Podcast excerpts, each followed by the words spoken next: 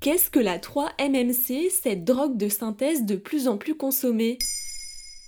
Merci d'avoir posé la question. En France, en 2022, la consommation cumulée des deux drogues de synthèse les plus répandues, la cocaïne et la MDMA, représente 1 million d'usagers. Ces usagers consomment ces drogues au moins une fois par an. Mais depuis le début des années 2010, une nouvelle drogue de synthèse a fait son apparition, la 3-MMC. D'abord présente surtout dans les milieux festifs, son usage commence seulement à se généraliser et à inquiéter les professionnels de santé, d'après un communiqué de l'Observatoire européen des drogues et toxicomanies publié le 18 mars 2022.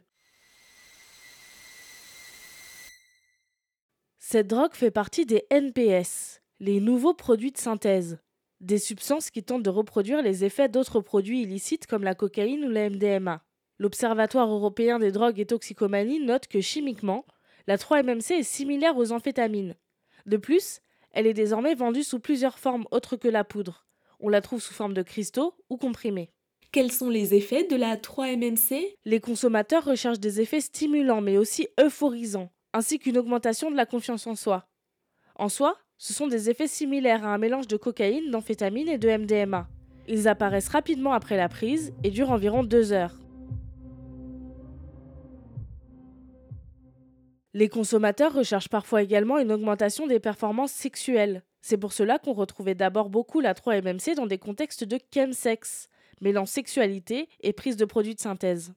Depuis 2019, elle se démocratise de plus en plus, grâce à notamment son prix. À moins de 10 euros le gramme, la 3-MMC est 7 à 8 fois moins chère que la cocaïne. Quels sont les risques liés à la consommation de la 3-MMC Comme toutes les autres drogues de synthèse, le premier risque est l'addiction.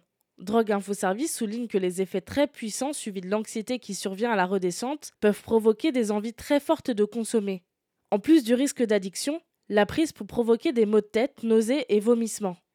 Pire encore, la 3-MMC a entraîné la mort de 27 personnes en Europe depuis son apparition dans les années 2010. Également, rappelons que la consommation de drogue est passible d'une amende de 200 euros à régler au moment de la contravention sous peine de majoration. Voilà ce qu'est la 3-MMC. Maintenant, vous savez, un épisode écrit et réalisé par Mayel Diallo. Ce podcast est disponible sur toutes les plateformes audio et pour l'écouter sans publicité, rendez-vous sur la chaîne Bababam Plus d'Apple Podcast.